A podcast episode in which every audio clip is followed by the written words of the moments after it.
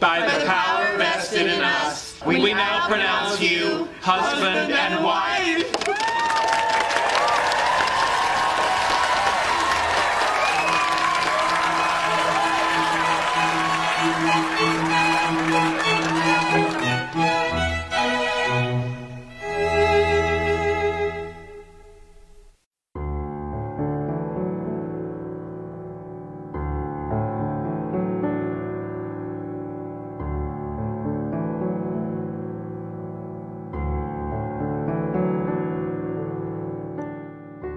I take you to be my wife, to have and to hold, from this day forward, for better, for worse, for richer, for poorer, in sickness and in health, to love and to cherish, till death do us part, according to God's holy law.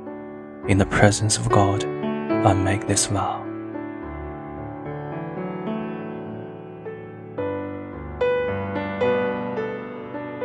I promise to love you for who you are and for who you are yet to become.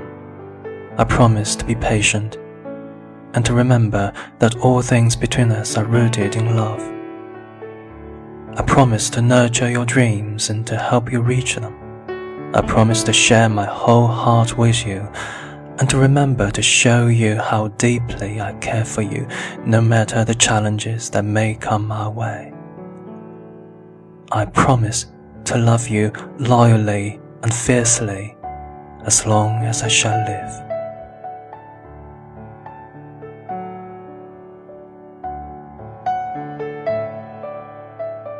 You are my lover and my teacher. You are my model and my accomplice. And you are my true counterpart. I will love you, hold you, and honor you.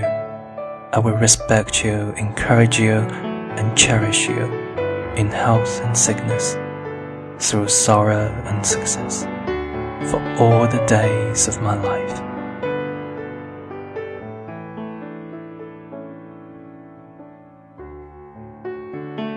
I take you to be my partner for life. I promise, above all else, to live in truth with you and to communicate fully and fearlessly.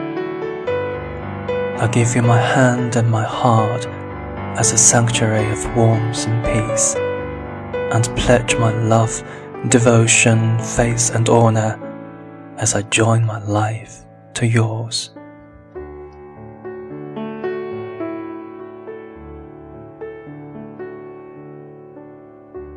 On this day, I give you my heart, my promise that I will walk with you, hand in hand, wherever our journey leads us, living, learning, loving, together, forever.